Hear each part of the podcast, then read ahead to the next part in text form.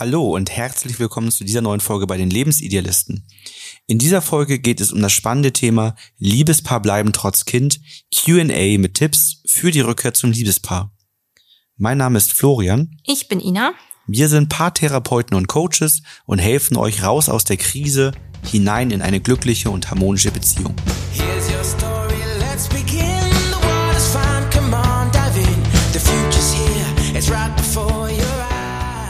Ein Kind zu bekommen ist für viele Paare einer der schönsten Momente im Leben. Die ersten Monate als kleine Familie sind sehr besonders, aber auch sehr herausfordernd. Wir beantworten euch heute einmal häufige Fragen zu dem Thema und geben euch auch Tipps für den ungewohnten Alltag, wenn ihr gerade frisch Eltern geworden seid, aber vor allen Dingen auch Tipps, wie ihr wieder zum Liebespaar zurückkehren könnt. Ja, das ist ja eine sehr romantische Vorstellung, die, die man immer hat, wenn das Mhm. erste Kind dann geboren wird, wie diese Zeit sein wird. Und da hört man ja auch von anderen Eltern meistens nicht so viel Negatives. Weil wenn da was Negatives war, dann wird das im Laufe der Zeit dann auch verdrängt und ist dann nicht mehr so präsent. Wenn man auf Fotos der Vergangenheit schaut, hat man die schönen Momente entsprechend fotografiert und in Videos auch festgehalten. Die eher herausfordernden Momente, wo man nachts dann drei Stunden lang sein Kind in der Trage schunkelt, weil es wie am Spieß schreit und man nicht schlafen kann und es morgens trotzdem um 6 Uhr wach wird, die hat man natürlich nicht aufgenommen und nicht fotografiert. Und das sind dann eben die Dinge, die eben diese Zeit herausfordernd machen können, je nachdem, ob man das große Glück hat, jemanden zu haben, der sehr schnell durchschläft, recht zufrieden ist und wo das alles gut klappt oder ob man eben dann auch die Herausforderung hat, dass das Kind ein bisschen schlechter schläft, vielleicht Koliken am Anfang hat und so weiter. Es gibt ja eine Reihe von Themen, die am Anfang auf einen zukommen können, die man sich nicht wünscht, die man anderen nicht wünscht, aber die eben dazu führen können, dass dieser Familienstart holpriger und weniger romantisch verläuft, als man es sich gewünscht hat. Es kommt ja auch eine neue Person in das System sozusagen herein und man weiß ja nicht, wer dazu kommt, wie du schon sagst. Das ist ja auch immer so eine Wundertüte, die man dann bekommt. Wie ist das Baby drauf? Wie kann es sich anpassen an die neue Welt? Wie ist das mit Essen? Wie ist das mit Schlaf? Und es erfordert einfach von beiden Bindungspersonen, also Mama und Papa, am Anfang sehr viel Zeit und Mühe. Und es gibt viele neue Herausforderungen, auf die man sich auch nicht immer vorbereiten kann. Und man ist dann schnell in so einem Modus, dass natürlich die Beziehung erstmal in den Hintergrund rückt und es wenig Zeit füreinander gibt, weil die Bedürfnisse des Kindes im Vordergrund stehen. Es kann ja gar keine Bedürfnisse selber decken. Alle Ja. Grundbedürfnisse müssen von den Eltern erfüllt werden und immer dringend erfüllt werden. Ähm, Und deswegen muss man sich da selber eben mit seinen Wünschen und Bedürfnissen ein wenig zurückstellen.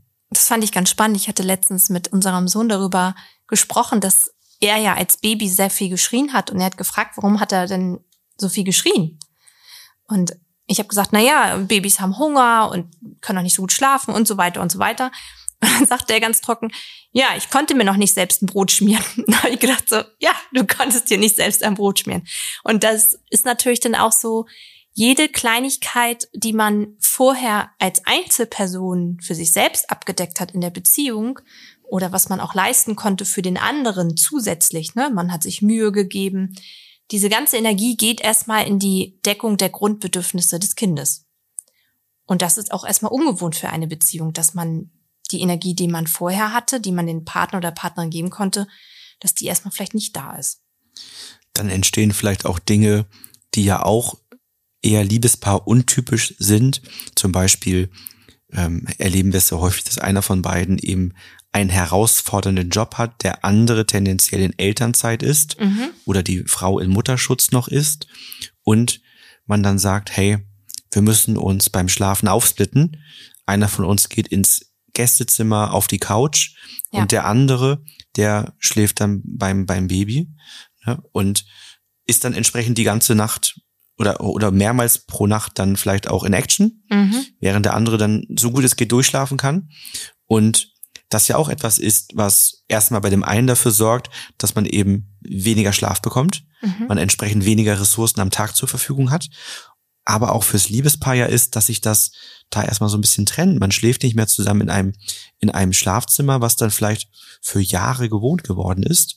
Ja. Ähm, dass man nebeneinander einschläft, nebeneinander aufwacht, dass man sich einfach so ankuscheln kann und so weiter. Das fällt dann auf einmal in dem Moment vielleicht für mehrere Wochen, für manche auch für Monate erstmal weg. Oder auch Jahre. Also gerade wenn dann noch ein zweites Kind kommt, zieht es sich da auch manchmal über Jahre, dass die Schlafsituation erstmal getrennt bleibt. Allgemein kann man sagen, dass körperliche Nähe häufig ja auch ein Thema ist, wenn man über das Liebespaar spricht, was problematisch ist.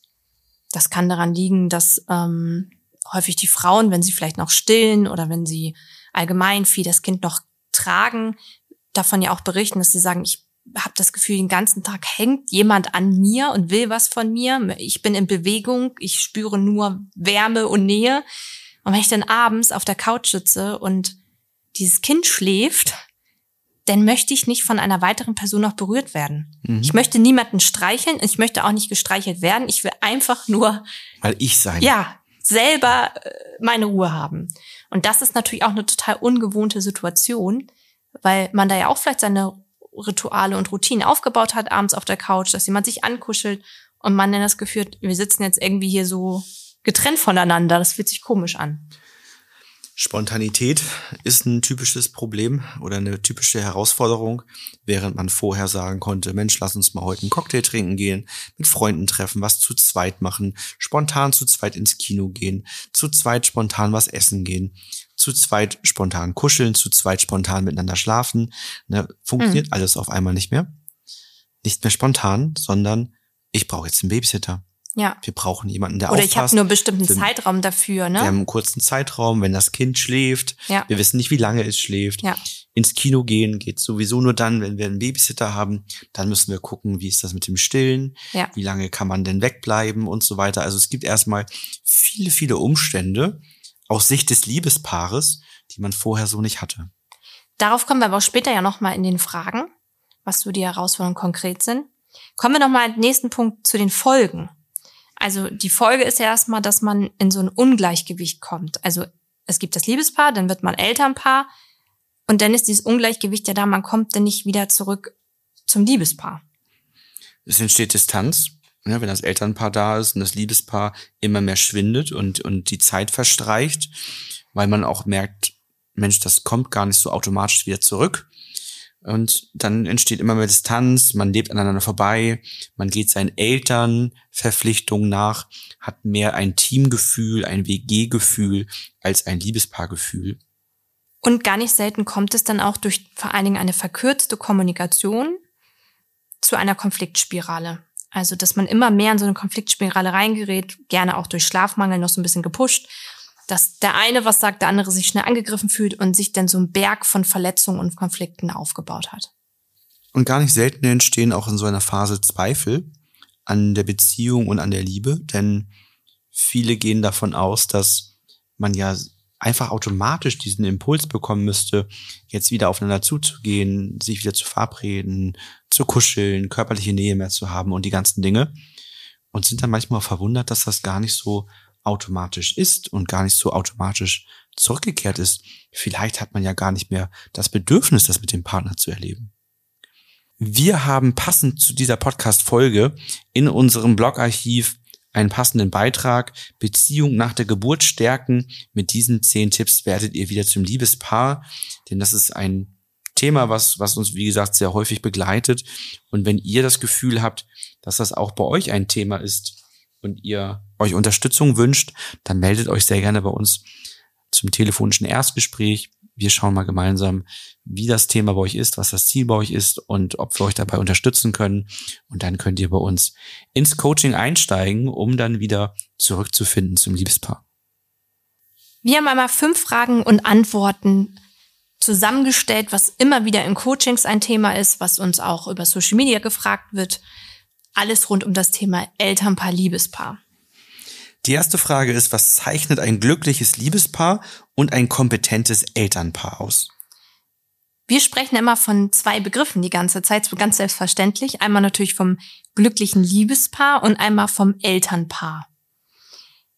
Mit dem Liebespaar ist gemeint zwei Personen, die sich aufeinander verlassen können, die sich gegenseitig unterstützen, wo es Liebe gibt, also man Liebe dem anderen zeigt, aber auch Liebe entgegennehmen kann, wo es Respekt, Verständnis füreinander gibt, wo die Kommunikation offen und ehrlich geführt werden kann, es einen aktiven Austausch gibt, man dadurch auch eine emotionale Verbundenheit hat. Also man das Gefühl hat, da ist eine Verbindung zwischeneinander als Bezugsperson, man hat gemeinsame Werte, man hat gemeinsame Ziele, man kann sich über viele Sachen auch zusammen freuen. Man fühlt sich also als Liebespaar mit der Liebe zueinander verbunden.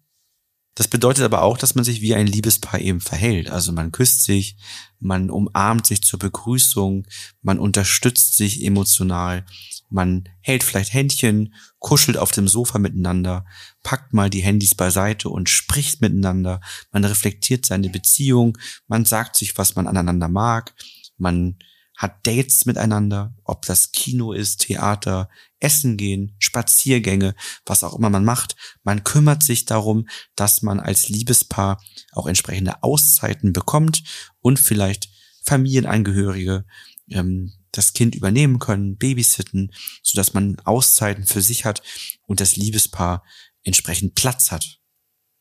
Mit Elternpaar meinen wir den Zusammenhalt in der Verantwortung für das Kind. Also ein Team sein, die Beziehung zueinander pflegen für die Familie, also dass das Familiensystem bestehen kann, dass man sich die Aufgaben gut und stimmig einteilt, dass man sich als Elternpaar gegenseitig unterstützt. Das heißt nicht, dass es perfekt sein muss, also dass es da eine komplette Ausgewogenheit geben muss in den Aufgaben, aber dass man das Gefühl hat, man kann zusammen liebevoll und fürsorglich für das Kind da sein, kann sich halt aufeinander verlassen als Eltern man kann den anderen um Hilfe bitten, man wird aber auch gebraucht und jeder darf aber auch als Elternpaar immer noch weiterhin an sich denken.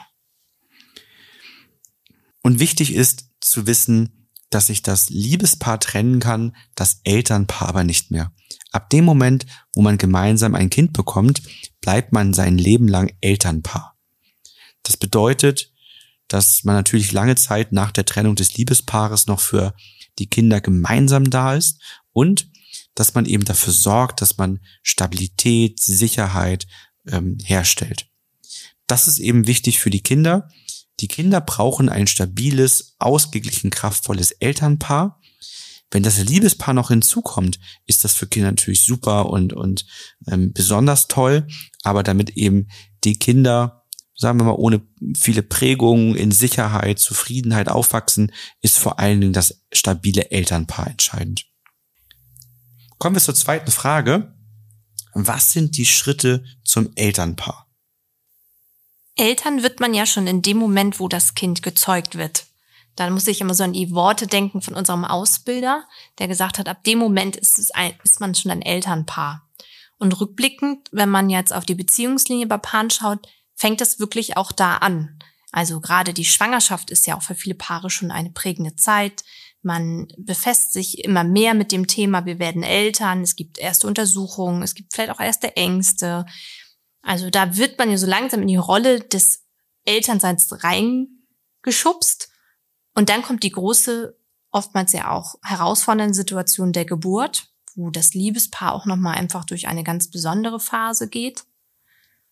Und dann kommt das Kind auf die Welt und da gibt es ja auch diesen schönen Spruch, es wird nicht nur ein Kind geboren, sondern es werden auch eine Mutter und ein Vater geboren. Und ich finde, das ist immer ganz passend, weil ab dann startet ja sozusagen das aktive Elternpaar so richtig. Und das ist auch die Zeit, die viele Paare dann ja als sehr herausfordernd erstmal beschreiben. Man muss sich so eingrooven, der ganze Alltag wird erstmal auf den Kopf gestellt. Das Liebespaar, wie besagt, rückt erstmal den Hintergrund, dann wird das Kind immer älter, dann hat man die Routinen und Rituale vielleicht für sich so ein bisschen entwickeln können, hat auch das erste Mal wieder vielleicht so, naja, das Bedürfnis, man möchte mal wieder ein bisschen Zeit mit sich, mit Freunden verbringen, vielleicht auch mit dem Partner und kommt dann so an den Punkt, dass erste Herausforderungen da sind. Sowas wie, wir brauchen ja jetzt einen Babysitter und wem mag man sein Kind anvertrauen, wo hat man ein gutes Gefühl, ähm, wie lange soll das sein, dann vielleicht auch so der, der Punkt, können wir das vielleicht mit Kind oder ohne Kind machen? Wie hat jeder da so die Erwartung vielleicht auch an die Zeit oder die Vorstellung, wie sowas ablaufen sollte? Und meiner Erfahrung nach ist das gar nicht selten so, dass viele dann auch an dem Punkt erstmal aufgeben und sagen, das ist gerade so. Das ist mir zu aufwendig. Lass uns das doch erstmal. Das kommt schon von alleine wieder. Von alleine steht aber ganz selten der Babysitter vor der Tür. Zwar bieten Oma und Opa sich vielleicht mal an, aber so wirklich angenommen wird es manchmal auch nicht und man bleibt erstmal in dieser Elternpaarrolle drin. Oder man hat halt kein Netzwerk und müsste Anstrengungen dann erstmal hervorbringen. Und das ist, glaube ich, auch der entscheidende Punkt, dass man für das Liebespaar, was wiederkehren müsste dann oder wiederkehren darf, dass man dann investieren muss. In Zeit, in Organisation. Und dass aber die Schritte sind sozusagen vom Liebespaar zum Elternpaar wieder zum Liebespaar zurück. Jetzt merken manche an der Stelle für sich, dass das alles gar nicht so romantisch abläuft, wie erwartet und das mit dem Liebespaar tatsächlich schwieriger geworden ist als gedacht. Und wenn das alles nicht so glatt läuft wie gewünscht, dann sind manche bei der Frage, ob Schuldgefühle nach einer Geburt normal sind. Denn auch in dieser ersten Phase, wenn man Eltern wird, dann passiert so viel Neues, so vieles, auf das man sich nicht wirklich vorher vorbereiten konnte, weil man eben diese Gefühle nicht hat, Papa zu sein, Mama zu sein. Man kann sich in der Theorie ein bisschen vorbereiten, aber so wirklich in dieses Gefühl hineingehen, wie das sein wird, wenn dort das eigene Kind vor einem liegt, das kann man nicht.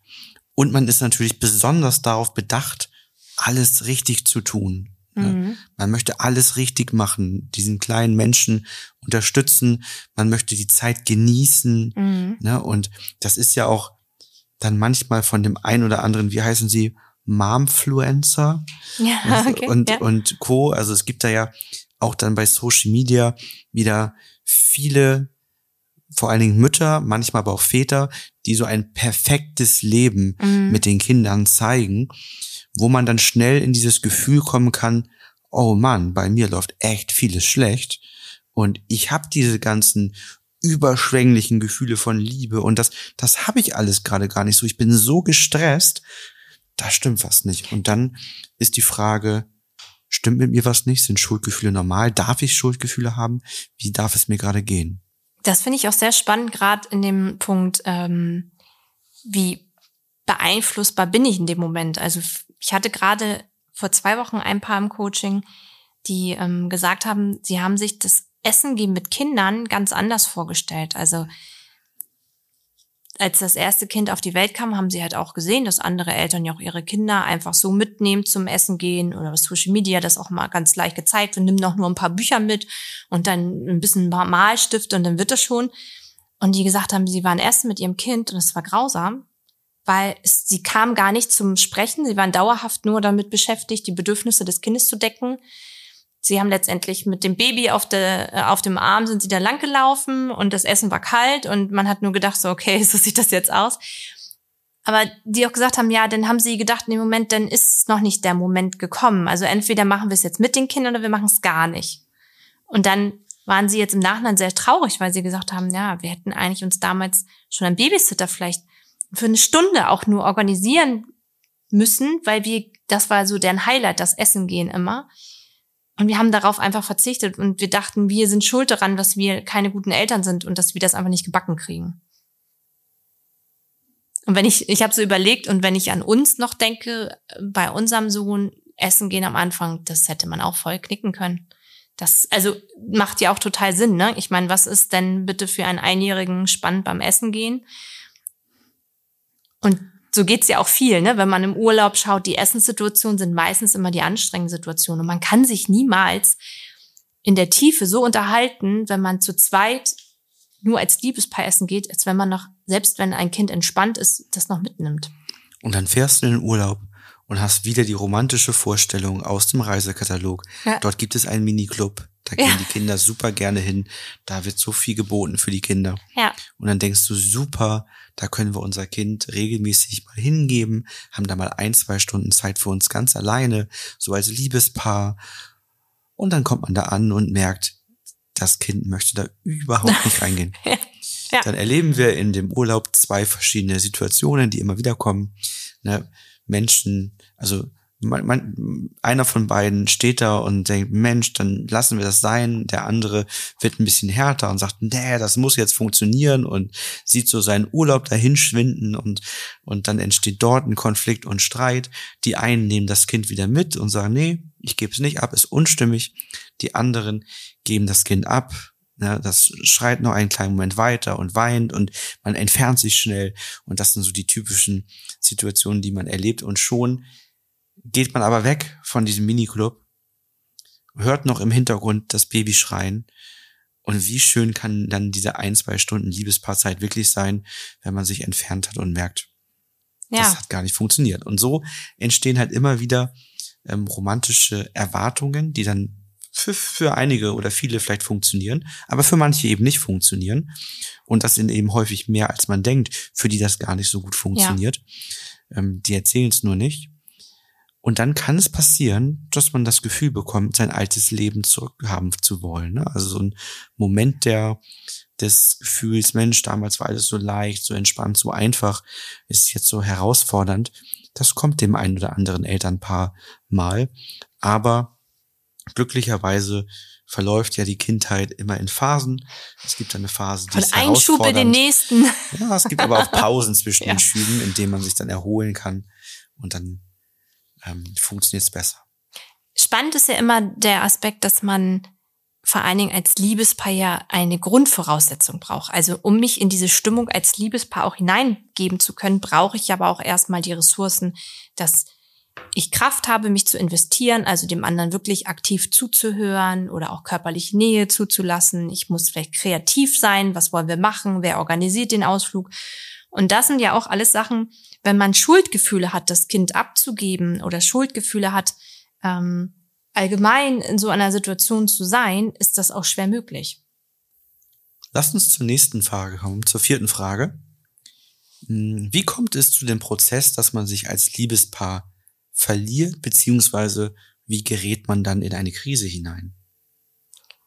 Ein ganz großer Punkt ist, dass man halt keine Erfahrung hat, häufig. Also beim ersten Kind hat man keine Erfahrung, wie es ist, Elternpaar zu sein, wie es ist, dass das Liebespaar erstmal im Hintergrund ist. Und ich glaube, man hat halt ganz viel Erwartung an das Leben als Familie, die dann mit großer Wahrscheinlichkeit erstmal vielleicht enttäuscht werden in Anteilen. Und man selber so im eigenen Prozess ist, erstmal sein Leben gebacken zu kriegen, alle Bedürfnisse zu decken, genug selber zu essen und Schlaf zu haben, dass es so ein Überlebensmodus ist und man da ganz schnell unbewusst sich verlieren kann. Also dieses funktionelle Paar, ich habe das ganz, ganz häufig im Coaching, dass Paare vor mir sitzen und sagen, wir streiten uns gar nicht so mega doll, wir ähm, hassen uns auch nicht, aber wir sind so ein bisschen wie gute Teamkollegen. Also wir schlagen hier morgens ab, jeder macht sein Ding, jeder geht zur Arbeit, die Kinder sind organisiert, Mittagessen klappt auch, Einkaufen kriegen wir geregelt, dann kommen wir abends zusammen, Abendroutine, alles aufgeteilt läuft, 20 Uhr kehrt so langsam Ruhe an und dann ist aber auch so, dann sind wir durch.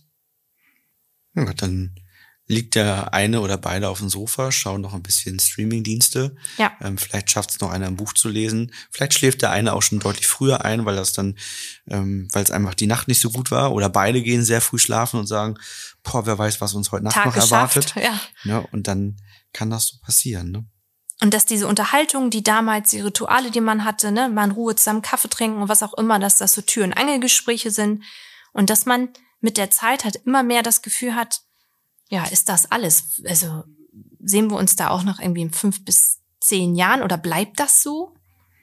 Kennt der andere mich noch eigentlich? Und das ist ja der, der spannende Punkt zum Einsetzen. Bleibt das so? Denn wir erleben ja auch immer wieder in den Coachings, dass die Menschen abwarten, Mhm. dass das von alleine wiederkommt. Also, dass so ein Impuls kommt, zu sagen, hey, jetzt habe ich total Lust eigentlich mal mit dir Zeit zu zweit zu verbringen, zu kuscheln und dies und das und wieder das Liebespaar zurückzugewinnen. Und manche sind dann total verwundert und zweifeln an sich selbst und an der Liebe, dass das eben nicht zurückgekehrt ist, automatisch. Ja. Aber das hat häufig mit der, mit der Liebe zum anderen gar nicht so viel zu tun, sondern viel mehr mit einmal der Energie und den Ressourcen, die man hat, aber auch eben mit den Gewohnheiten, die man Ja. hat. Hat man ein halbes Jahr, ein Jahr oder zwei Jahre das Liebespaar und viele damit einhergehenden Gewohnheiten sich sozusagen abtrainiert und führt die gar nicht mehr durch, dann brauchen wir tatsächlich wieder etwas Aufwand, um die zurückzuholen, denn wir lieben einfach Gewohnheiten extrem und wir bleiben auch in Gewohnheiten drin, selbst wenn die für uns schlecht sind. Sonst würden nicht so viele Menschen so viel Zucker zu sich nehmen, so wenig Sport machen, Mhm. zu viel arbeiten. Es gibt ja so viele Gewohnheiten, in denen wir drinstecken, wo wir eigentlich ganz genau wissen, die sind nicht gut für uns, aber weil es so eine tief verankerte Gewohnheit ist, bleiben wir drin. Das berichten ja auch viele, dass die sagen, diese Gewohnheit oder diese Distanz hat sich aufgebaut, als die Kinder klein waren und dann wurden die Kinder älter. Dann wäre das gar nicht mehr so gebraucht worden, aber das Ritual ist dann so hängen geblieben. Wie zum Beispiel, dass ähm, jemand erzählte, dass sie eine sehr starke Abendroutine hatten, weil die Kinder klein waren und die das brauchten. Und durch diese Abendroutine ist aber auch schon viel Zeit so weggegangen. Also getrennt weggegangen. Und sie gemerkt haben eigentlich, als die Kinder selbstständiger wurden, die wurden nicht mehr so gebraucht. Die Kinder haben sie nachher selber angezogen, man hat nur noch mal Zähne nachgeputzt und so weiter. Aber sie die Zeit nicht genutzt haben für sich als Paar mal zu sagen, okay, wir bleiben mal einen Augenblick länger am Armbrutstisch sitzen, unterhalten uns mal, kommen mal wieder so ins Gespräch. Die Jungs, das waren zwei kleine Jungs, kriegen das selber geregelt mit Anweisungen und 10.000 Erinnerungen. Aber es war so, dass jeder das Handy rausgeholt hat und man sich gegenüber saß und eigentlich nur, ähm, ja, sich mit sich selbst und Social Media beschäftigt hat und gar kein Gespräch, obwohl die Zeit jetzt ja da gewesen wäre, stattgefunden hat. Und davon gab es dann ganz viele Kleinigkeiten, ne? sei es auch eine Umarmung, die am Anfang noch der Beziehung da war, denn dann war das weggefallen wegen einem Umstand, aber nicht mehr zurückgekehrt.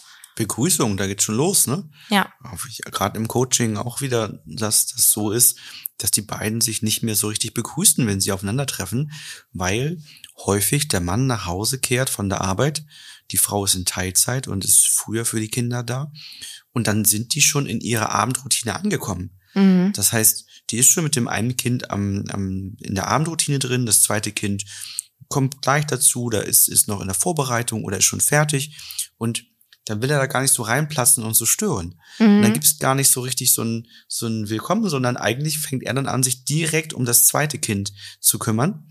Ähm, und, und mit das, anzupacken, ja. das mit einzupacken und, und so weiter. In die Abendroutine steigt er also quasi nahtlos mit ein. Aber es kommt gar nicht so zu dieser Begrüßungssituation zwischen Mann und Frau, zu diesem ähm, Austausch auch, Mensch, ähm, Wie geht's wie, dir, wie ne? geht's dir, wie ist deine Energie, wie wird dein Mhm. Tag, ähm, wie ist gerade der Stand hier und so weiter. Das passiert dann gar nicht und der rutscht da einfach so rein. Und sowas dann umzubauen und für sich zu reflektieren, dass das keine gute Gewohnheit ist und kein gutes Vorgehen, wenn man jetzt als Liebespaar wieder zusammenfinden möchte, ähm, das ist eben die Herausforderung. Und damit sind wir auch bei der letzten Frage angekommen. Denn die Frage ist ja für wahrscheinlich die meisten, die jetzt diese Folge hören, wie bleibt man nach der Geburt ein Liebespaar? Ein ganz wichtiger Punkt ist da die Kommunikation. Und da ehrlich mal drauf zu schauen, wie ist die Kommunikation? Wie wir schon sagten, am Anfang ist es ganz normal, dass man ähm, sich viele Sachen so zuwirft, man so eine Tür- und Angelkommunikation hat. Aber mit der Zeit mal zu schauen jetzt, wenn das Liebespaar nicht halt zurückgekehrt ist, wie ist unsere Kommunikation? Fragen wir uns gegenseitig wirklich, wie es uns geht? Gibt es da einen ehrlichen Austausch, dass wir auch eine gewisse Tiefe mal im Gespräch erreichen? Also nicht nur Sachen zu erzählen, wie war es bei der Arbeit, äh, wie geht's den Kindern, hattet ihr einen schönen Tag? Ja, nein, okay, abgehakt, sondern mal in der Tiefe nachzufragen, Mensch, denkst du noch über den und den Punkt nach, was du mir vorgestern erzählt hast? Ne? Also so richtig mal mehr nachzuhaken, mal in der Tiefe nachzufragen und auch bewusst die Kommunikation zu suchen. Also nicht darauf zu warten, dass der andere anfängt, sondern selber aktiv zu werden. Ich finde das immer dein, dein Beispiel abends ähm, mit der Couch immer ganz gut, wenn jemand dazukommt. Dass man dann das Handy weglegt, den Fernseher ausmacht. Ja. Also auch ein offenes Signal aussendet in Form von, ich bin gesprächsbereit, Genau. setz dich zu mir, kuschel dich an, Ja. lass uns Zeit zu zweit verbringen. Genau. Weil sonst ist es natürlich auch klar, dass keine Gesprächssituationen entstehen. Also wenn ich gar nicht signalisiere, ich bin offen dafür, oder wenn ich schon signalisiere, oh, ich bin total müde, ich habe keine Lust mehr zu sprechen, dann wird mit großer Wahrscheinlichkeit der andere auch nicht nochmal ein tieferes Gespräch anfangen. Ein zweiter Punkt ist, sich bewusst zu machen, dass man für eine temporäre Zeit das Liebespaar zurückstellt und es sich dann auch aktiv zurückholt. Und das auch für einzelne kleine Routinen oder Gewohnheiten, die man verlässt, die fürs Liebespaar nicht so förderlich sind, die vielleicht fürs Elternpaar aber in dieser Situation gebraucht werden. Ein Beispiel wäre gegenseitige Unterstützung im Alltag. Vielleicht ist es so, dass der Schlaf nicht so gut ist und einige Themen so da sind, wo man merkt, Mensch, meine Energie ist nicht so da. Ich kann mich gerade so um mich selbst kümmern und eben noch die Bedürfnisse des Kindes decken, aber ich kann nicht wie früher noch irgendwie eine kleine Aufmerksamkeit meinem Partner geben, irgendwie noch eine Kleinigkeit extra machen oder so diese kleine Extrameile im Liebespaar Mhm. gehen. Das geht eben nicht mehr. Und wenn das eine Zeit lang so ist, ist das ja okay, aber dass man sich bewusst macht, hey, ich stelle das jetzt mal eine Zeit lang zurück, aber ich gucke in vier Wochen, in acht Wochen nochmal drauf, ob sich da in den Ressourcen was verändert hat und hol die alten Gewohnheiten und Routinen zurück und gucke, dass ich meinen Partner, meine Partnerin im Alltag wieder entlaste, dass ich kleine Aufgaben übernehme, dass ich Dinge wieder zurückhole und man sich auch dann wieder vielleicht gegenseitig Zeit für Hobbys und Pausen auch geben kann. Ich glaube einfach, man muss auch das Liebespaar eine Priorität geben. Also wenn ich natürlich ganz viele Hobbys habe und wenn ich ganz ähm, viel bei der Arbeit zu tun habe, dann hat das Liebespaar auch zeitlich kaum noch die Möglichkeit wieder äh, für Investitionen. Also viele machen das ja auch so, dass sie dann sich noch ihr altes Hobby zwar wiederholen, wenn das Kind größer ist, aber diese Liebespaarzeit halt nicht da ist. Und da geht es darum, eine Priorität auch mal zu setzen. Ja, der Glaubenssatz ist hier entscheidend, dass der Glaubenssatz ist, wenn es den Eltern gut geht, kann es auch den Kindern gut gehen. Mhm. Dann sorgt man für sich als Eltern. Und damit ist eben gemeint auch als Liebespaar, weil den Eltern geht es eben auch gut, wenn sie fühlen, dass sie ein Liebespaar sind und dass man nicht alles aufopfert, ähm, weil man glaubt, dann geht es den Kindern gut, sondern die Kinder profitieren davon, wenn zwischen euch Stabilität herrscht, wenn ihr ein stabiles Fundament habt, mit wenig Verletzungen zwischen euch. Und wenn ihr euch als Liebespaar wohlfühlt und damit eben einhergeht, dass ihr auch eure Beziehung gesichert ist, wenn ihr das Gefühl habt, euch zu lieben und auch das Gefühl habt, geliebt zu sein, euren Platz habt und das alles passt, dann ist die Wahrscheinlichkeit sehr gering, dass ihr euch trennen werdet. Also dass Unsicherheit für die Kinder entstehen. Der nächste Punkt ist gemeinsame Unternehmung planen, also wieder so gemeinsame Ziele haben, aber auch ganz konkret sich versuchen, kleine Auszeiten zu nehmen. Wenn die Kinder ganz klein sind, ist das natürlich wirklich schwierig. Da geht's mal eine Stunde vielleicht. Genau. Oder auch zu sagen, wenn Kinder allgemein nicht das so mögen, das andere erstmal auf sie aufpassen, nimmt ein Laufrad mit, ne, lasst das Kind vorwegfahren, so könnt ihr vielleicht ein bisschen mehr ins Gespräch kommen. Oder natürlich auch zu schauen, welche, welche kleinen Momente im Alltag können wir einfach schon mal so festlegen. Also welche wissen wir, wo, wo gibt es so Phasen, gerade am Wochenende, wo wir wissen, die sind ein bisschen entspannter. Ich hatte letztens ein paar, die gesagt haben, wir haben gemerkt, wir schaffen das ganz schwer, uns von dem Kind zu entkoppeln. Das hat die Betreuung ganz schwer durch Oma und Opa angenommen, dass sie gesagt haben, sie haben sich das versucht, im allerersten Schritt erstmal zusammen nett zu machen mit dem Kind. Also sich auf den Boden gesetzt, da ein bisschen Baustein was gemacht, aber jeder ein schönes Getränk dazu genommen und die haben gemerkt, allein das schon hat bei denen viel mehr Offenheit gebracht. Also sich einen schöneren Rahmen gestalten. Genau.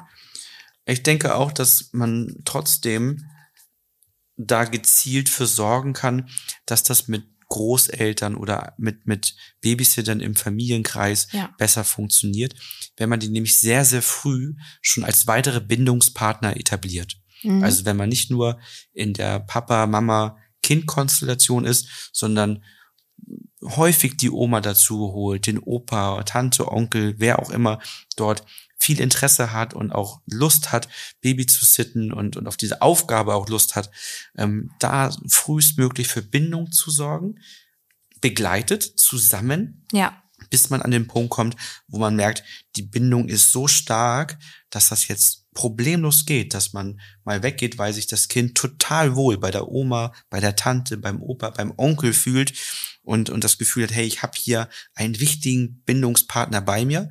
Klar, Mama, Papa wäre immer cooler, aber ein wichtiger Bindungspartner ist da, ich fühle mich wohl.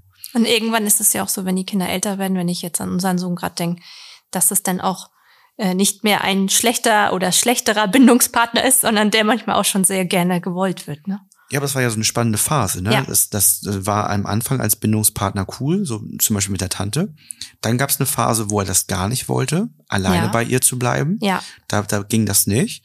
Und dann kam dieser Coolness-Punkt zu sagen, Ja. ey, da hat er begriffen, bei meiner Tante, da darf ich ja Sachen machen, die darf ich zu Hause nicht. Und die Ja. sagt manchmal bei einer zweiten Kugel Eis sogar ja. Das ist ja richtig cool. Da gehe ich hin. Ne? Ja. Und dann, dann haben so diese, ja, dann kommt dieser Coolness-Faktor ja noch Ja. hinzu, ne? dass eben da nicht so der Erziehungsauftrag so groß ist. Natürlich immer noch die Babysitter in den, im Werterahmen der Eltern handeln müssen, aber dort mal ein bisschen mehr zu erlauben, als es zu Hause möglich ist, das ist dann schon okay. Und ich glaube da auch, ich erinnere mich noch an die Phase, als das, als es für ihn schwer war, sozusagen, sich von uns da zu trennen, ähm, dann für sich neue Möglichkeiten zu schaffen. Also ich weiß noch damals, dann war auch mehr, dass sie mehr bei uns war und äh, dadurch dann längere Spielphasen stattgefunden haben und wir auch immer untereinander das Agreement ja hatten, wenn es nicht geht, dann geht's halt nicht, ohne Druck, ne? wir aber auch dann für uns gesorgt haben und ich weiß noch, eine Zeit lang haben wir abends dann was zu essen bestellt und haben uns das da dann gemütlich gemacht. Immer auch im Hinblick darauf zu wissen, es wird auch wieder eine andere Zeit kommen. Ja, ich trauere immer noch um den einen Griechen, der Ja. so einen super freundlichen Lieferservice hatte, der ähm, auch wahnsinnig leckeres Essen gemacht hat, der es geschafft hat, dass das frisch und lecker beim ankommt. Es ist immer noch schade, dass es den nicht mehr gibt. Ja, vor allen Dingen in dem Moment, wo, wo wir es so gebraucht haben, war er da. Aber den hätten wir gerne trotzdem jetzt noch weiter gehabt. Dann war er auf einmal weg. Dann war ne? er weg. Also an uns Aber es- lag es nicht. nee, wir haben- wir haben gut bestellt. ja. Genau. Ein weiterer wichtiger Punkt ist, dass man sich eben nicht nur noch als Mama und Papa sieht, sondern auch als Paar, also weiterhin als Mann und Frau. Und auch in sich hineinspürt, fühle ich mich denn auch als Mann oder fühle ich mich als Frau oder fühle ich mich irgendwie nur noch als Papa? Mhm. oder nur noch als Mama?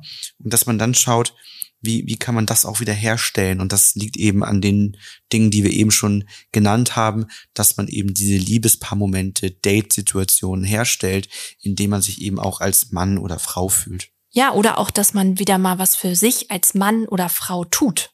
Also sich ganz bewusst auch mal Zeit für sich alleine nimmt, damit man auch als Liebespaar wieder gut aufeinandertreffen kann.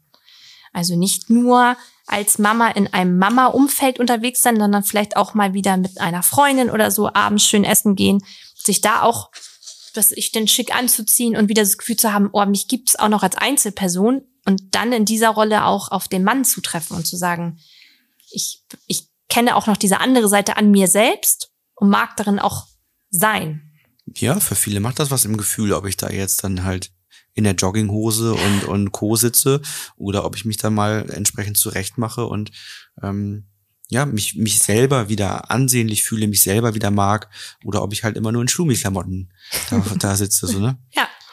Aber es gibt auch Dinge, die eben gar nicht so sehr an die Zeit und die Ressourcen gekoppelt sind. Denn auch wenn diese Zeit besonders herausfordernd ist für ein Paar und nicht so die Leichtigkeit da ist wie gewünscht, so kosten Küsse und Umarmungen nicht wirklich viel Zeit. Und das, das funktioniert auch so. Oder mal zwischendurch die Hand ergreifen, über den Rücken streicheln. Also es gibt verschiedene Dinge, die, die kann man jederzeit einbauen. Und ähm, egal ob äh, das nun herausfordernd ist oder nicht und wie viel Zeit man hat, wie die Ressourcen sind, wie der Schlaf war, ähm, so kann man diese Dinge doch jederzeit tun und so immer dem anderen signalisieren, dass man noch gesehen wird, dass man den anderen noch wahrnimmt, dass man den anderen auch noch als Liebespartner sieht. Und das auch den Kindern vielleicht mal zu kommunizieren. Das finde ich auch ganz spannend. Also, dass Kinder, je älter sie werden, ja auch merken, Mama und Papa küssen sich, nehmen sich einen Arm, die gibt es noch als Paar. Und das euch auch offen zu zeigen und auszusprechen. Weil wir sind ja als Eltern sozusagen die erste Beziehung, die Kinder kennenlernen. So als Orientierung. Und dann wäre es natürlich schön, wenn Kinder auch sehen, dass Eltern liebevoll miteinander umgehen, wertschätzend miteinander umgehen und da eine Verbindung ist. Wir hoffen, diese Folge hat euch spannende Einblicke und Impulse gebracht und ihr könnt damit vielleicht selber bereits für euch in die Umsetzung gehen und seht Anknüpfungspunkte, wo ihr sagt, hey, stimmt, da könnten wir ran, das könnten verändern, da können wir aktiv werden, denn es ist ja tatsächlich so, diese Podcast-Folge hören ist der eine Schritt und das ist gut, dass ihr sie hört, aber der nächste Schritt ist ja aktiv zu werden und in eurem Leben dann auch wirklich etwas zu verändern, wenn ihr merkt, dass das ein Thema ist, was euch betrifft und belastet. Wenn ihr merkt, dass euch das betrifft und belastet und ihr kommt selber dann nicht so voran, wie ihr euch das wünscht oder wünscht euch eben einen schnelleren Hebel, einen Blick von außen, jemand, der euch anleitet, dann meldet euch sehr gerne bei uns und wir gehen mit euch ins telefonische Erstgespräch, schauen, wer könnte der passende Coach oder die passende Coachin für euch sein. Ihr geht dann ins kostenlose, unverbindliche Kennenlernen, prüft für euch, ob das von der Sympathie, von der Kompetenz, vom Methodikausblick her für euch passend ist. Und wenn das alles für euch stimmig ist und ihr ein rundes Bauchgefühl habt, dann sagt ihr, ich gehe mit euch in ein Coaching.